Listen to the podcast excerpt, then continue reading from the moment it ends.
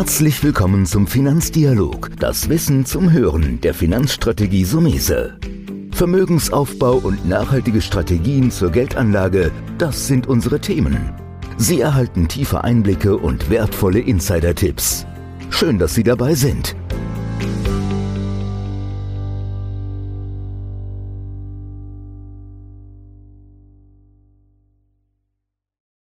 Heute reden wir über das Thema Klima, Umwelt. Und zwar gab es dann eine besondere Veranstaltung, oder man könnte auch sagen fast eine Reihe, die hieß Klimakolleg. Heute bei mir im Podcast der zertifizierte Fondsmanager und Nachhaltigkeitsexperte Markus Nowak. Markus, wir kennen uns ja schon ein bisschen länger. Danke, dass du heute dir die nochmal die Zeit nimmst für den regen Austausch, hoffe ich. Wir haben ja was Besonderes und da muss ich ehrlich auch erstmal lernen, was das ist. Was hat es mit diesem Klimakolleg auf sich?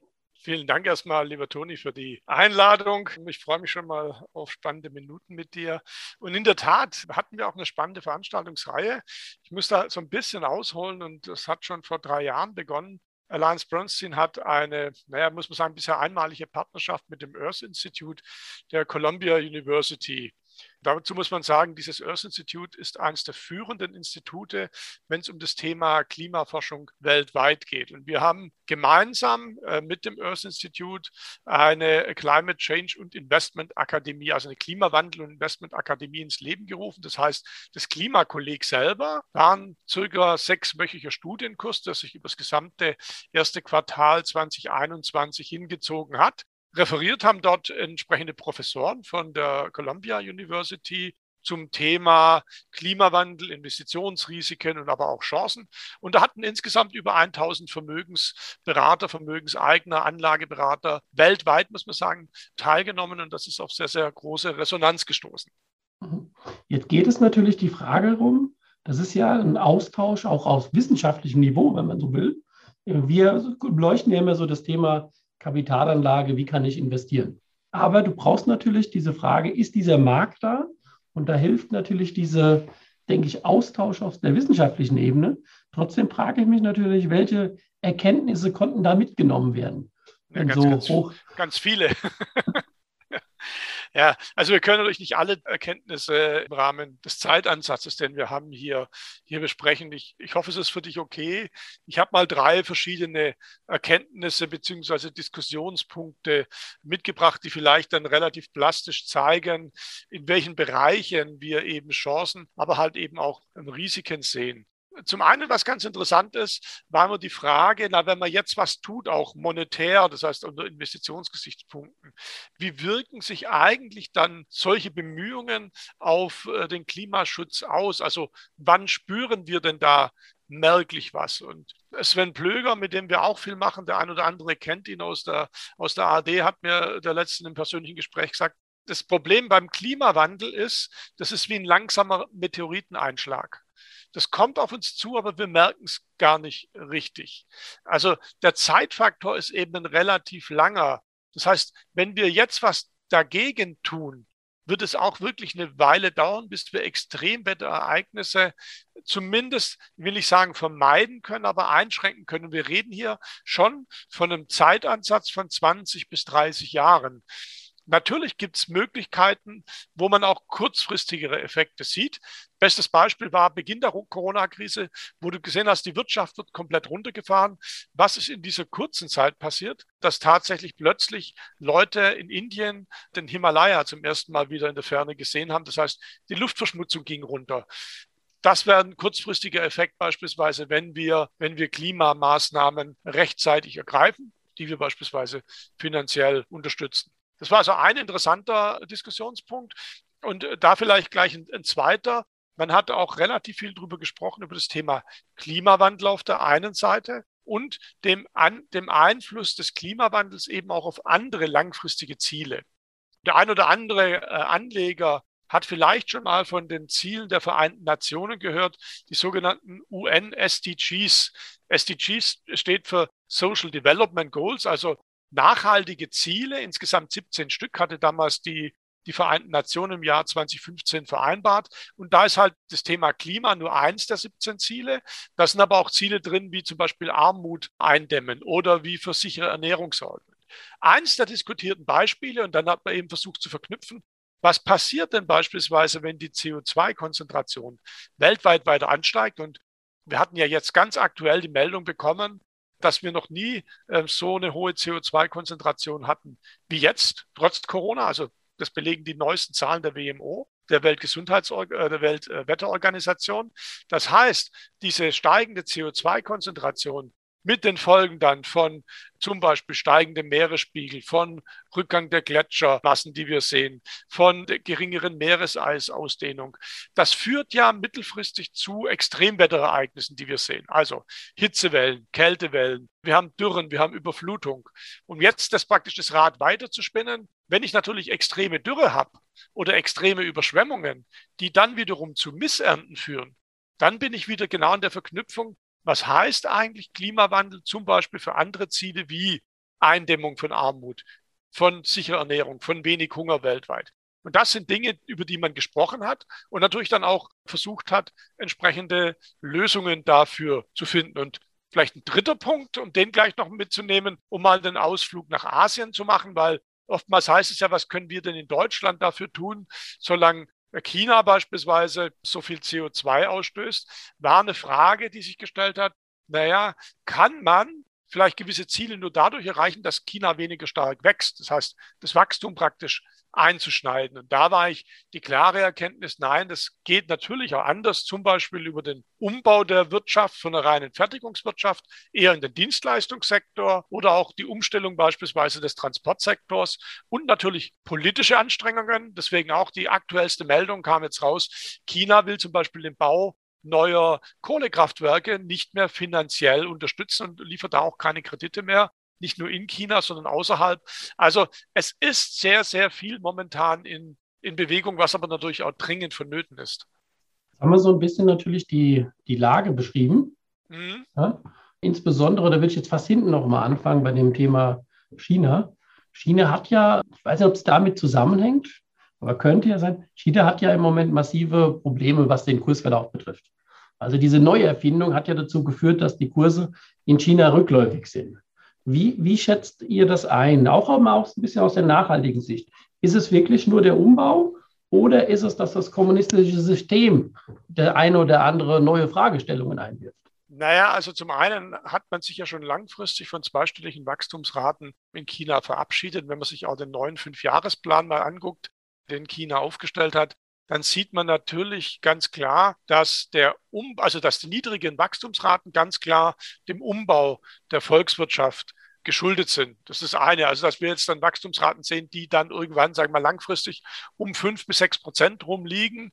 Das ist was, was man vorher so, schon wusste. Und das ist auch durchaus was gewollt ist. Wir sehen natürlich bei China ein paar andere Dinge, die jetzt mit eine Rolle spielen. Das heißt, man versucht gewisse Dinge mehr an die, an die kommunistische Partei zu ziehen dem Kursverlauf hat halt auch zum Beispiel mehr Regulierung geschadet, das was jetzt zwangsläufig nichts mit Klimawandel zu tun hat, aber weil wir ja den Kursverlauf angesprochen haben, also Eingriff in das Bildungssystem, in das Thema Spiele und Gaming beispielsweise, in den Immobiliensektor, wobei man dann wiederum sagen muss, dann haben wir vielleicht doch eine indirekte Verbindung wieder, weil wenn weniger gebaut wird in China irgendwann mal, fällt natürlich einer der großen CO2-Treiber weg, denn die Bauindustrie mit, mit der Herstellung von Beton beispielsweise, das ist natürlich mit einer der, der größten Produzenten.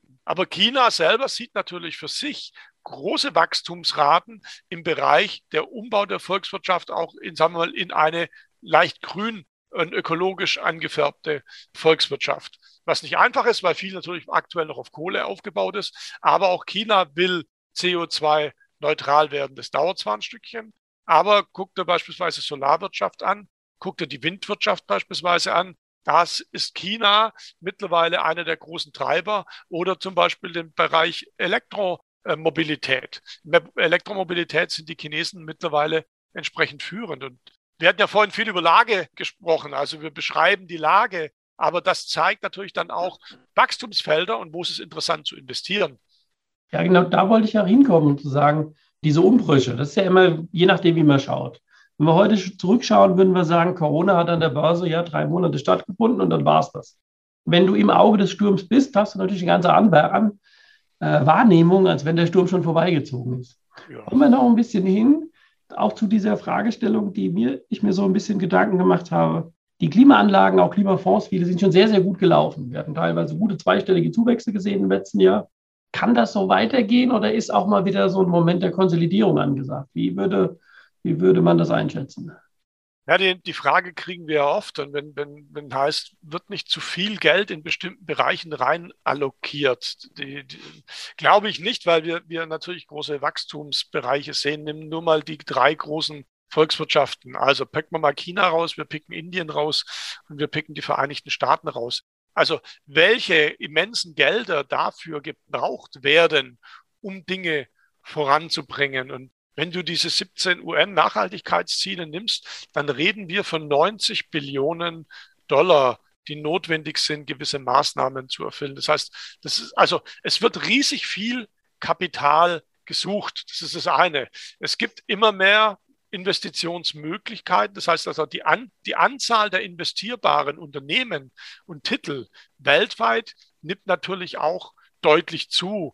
Die Wachstumsraten in diesen Bereichen sind dazu noch deutlich höher, wie so der, der Schnitt der, der, sagen wir, ich nenne es jetzt mal konventionellen Wirtschaft. Wenn wir sonst auch in den Staaten, in den USA vielleicht von einem mittelfristigen Wachstum von irgendwo drei bis vier Prozent ausgehen, haben wir ganz andere Wachstumsraten. Wenn wir E-Mobilität nehmen, da liegen wir bei über 30 Prozent. Aktives Farmmanagement, wenn es darum geht, entsprechende landwirtschaftliche Nutzflächen ökologisch sinnvoll mit neuester Technik zu bewirtschaften. Im 15 Bereich, 13 Prozent im Bereich der Windenergie und, und, und. Also es gibt viele Bereiche, die sehr, sehr starkem Wachstum unterliegen. Und jetzt kommt das ganz, ganz Wichtige, getrieben nicht nur von reinem Wachstum und Umsatzhoffnung für die Zukunft, sondern gleichzeitig auch getragen von jetzt steigenden Gewinnen. Jetzt kommen wir zu einem wichtigen Punkt wenn wir eine Entwicklung sehen an den Märkten, die getragen wird von künftig steigenden Gewinnen und Gewinnerwartung, dann werden wir was sehen, nämlich was ganz einfaches, dann das sogenannte Kurs-Gewinn-Verhältnis, das heißt, wie billig oder teuer ist eine Aktie, wird sich nicht groß verändern, wenn praktisch beide Kennziffern gleichzeitig steigen. Das heißt, die Aktien werden in dem Sinn zwar mehr wert, die werden aber nicht teurer in dem Sinn. Also heißt, es gibt mehr Investitionsmöglichkeiten, gibt hohe Wachstumsraten, es gibt Chancen entsprechend auf höhere Erträge in, in diesem Segment ähm, und es wird unheimlich viel Geld zur Verfügung gestellt.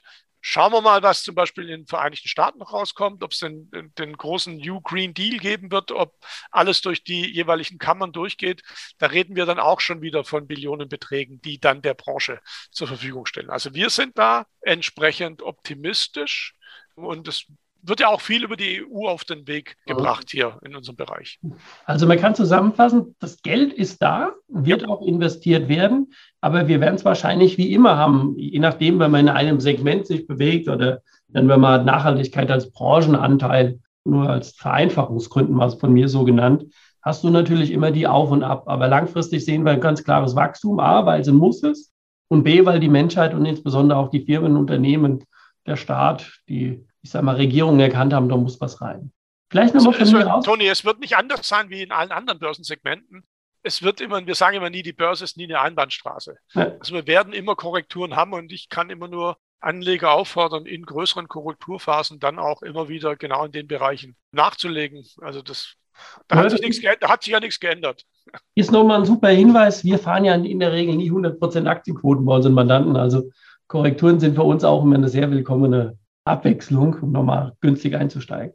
Vielleicht nochmal was rausgepickt, auch wenn es jetzt zwei Segmente nochmal sind. Inwieweit wird man sagen, dass Wasserstoff, erneuerbare Energien, kann man sagen, das sind so die Ansätze, die auf jeden Fall gehen werden? Oder gibt es noch etwas, was wir momentan noch gar nicht sehen können? Ja, es ist ganz interessant. Wir sind ja gerade momentan dabei, im Hause EB einen reinen Climate oder eine reine Climate Solution Strategie aufzulegen.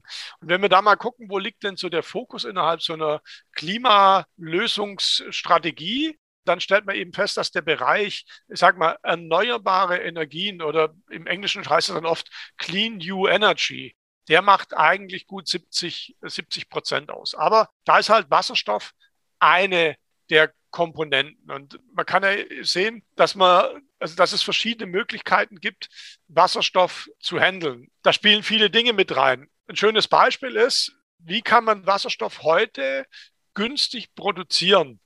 Günstig produzieren geht beispielsweise heute schon, indem man offshore große Windturbinen zum Beispiel auf die, auf die Nordsee rausschifft. Da gibt es sogenannte North Sea Hubs, also große Verbindungen. Da stehen dann diese großen Türme drauf, der Wind dreht sich und auf diesem Wege wird im Endeffekt über den Wind gleich Wasserstoff vor Ort produziert und per Unterseeleitung direkt an Land gebracht. Eine Variante. Weil natürlich die, die Frage, der Wasserstoff herzustellen, ist ja auch mal eine Frage, wie stelle ich den her? Also ich muss ja auch versuchen, diesen klimaneutral herzustellen. Es ist eine riesige, eine riesige Chance, wenn man es dann noch damit verbindet, energieintensive Branchen dann mit Wasserstoff zu betreiben, also zum Beispiel die Stahlerzeugung.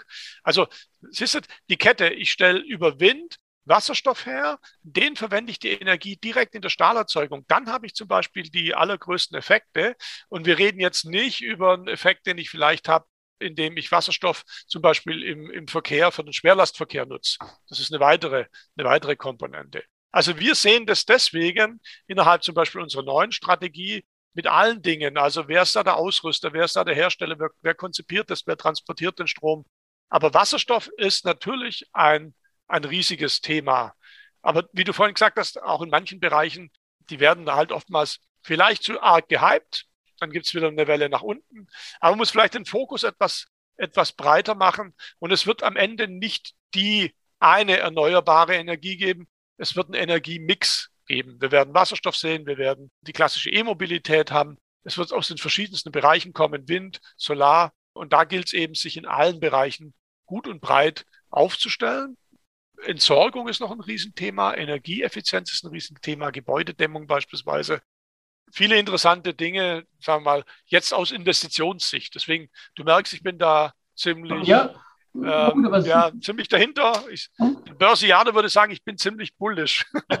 ja gut, aber man muss ja sagen, das ist ja auch vielleicht noch mal wichtig zu sagen, dass man jetzt nicht nur einen Hype sieht und sagt, okay, Solarzelle, sondern das drumherum ist ja auch das Thema, die Ausrüstung davon, die Herstellung. Man würde jetzt sagen, hoffentlich wird der gute deutsche Maschinenbau, der teilweise Maschinen herstellt, die ja wiederum gebraucht werden, um Solarzellen herzustellen, dass der am Ende auch in der Kette profitiert. Welches Fazit würdest du so ein bisschen den Anlegern mitgeben in Bezug auf das Thema Klima? Ich will nicht sagen, klimaneutrales Angeben gibt es nicht, aber Anlegen mit Klima. Wie sollte man damit umgehen? Also wir stehen natürlich, und das sagt der, der Antonio Gutierrez als, sagen wir mal, Kopf der, der UN, dass wir jetzt an einem Scheidepunkt stehen. Wir müssen jetzt was tun. Und zwar jeder. Und wir haben jetzt die, die Chance, wirklich zwei Dinge, das ist auch mein Fazit, zwei Dinge, zwei Fliegen mit einer Klappe zu schlagen. Nämlich auf der einen Seite die Möglichkeiten für sich, eine persönliche langfristige Rendite zu erwirtschaften. Auf der anderen Seite aber auch eine Rendite in Form der Nachhaltigkeit. Das heißt, immer dieses, ich tue was Gutes in Form von, das Geld arbeitet für bestimmte Projekte, für bestimmte Ideen, für bestimmte Ziele. Auf der anderen Seite muss ich aber nicht auf Rendite verzichten. Im Gegenteil, ich bin der Meinung, dass Anlage in diese Sektoren mir langfristig weniger Risiko einbringt und höhere Renditen. Das ist eigentlich mein, mein Fazit. Ja, aber das ist doch, denke ich, nochmal gut zusammengefasst, dass man sagt, diese Veränderung ist gekommen, um zu bleiben, ist auch existenziell, würde ich sagen, für uns alle, ja.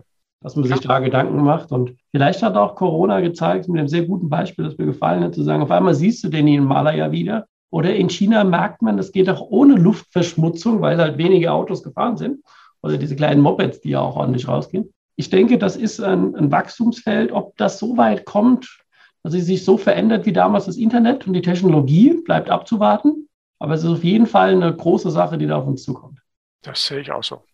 Ja, dann nochmal vielen Dank, Markus, dass du dabei ja. warst. Und gute Zeit, bleib gesund und hoffentlich hören wir uns bald mal wieder persönlich. So machen wir es. Das war der Finanzdialog, das Wissen zum Hören der Finanzstrategie Sumese. Natürlich ist dieser Podcast keine Anlageempfehlung, denn jede Anlageentscheidung muss individuell getroffen werden. Idealerweise ist sie Teil einer ganzheitlichen Strategie, die exakt zu Ihnen passt. Dazu müssten wir uns persönlich kennenlernen. Besuchen Sie uns auf sumese.de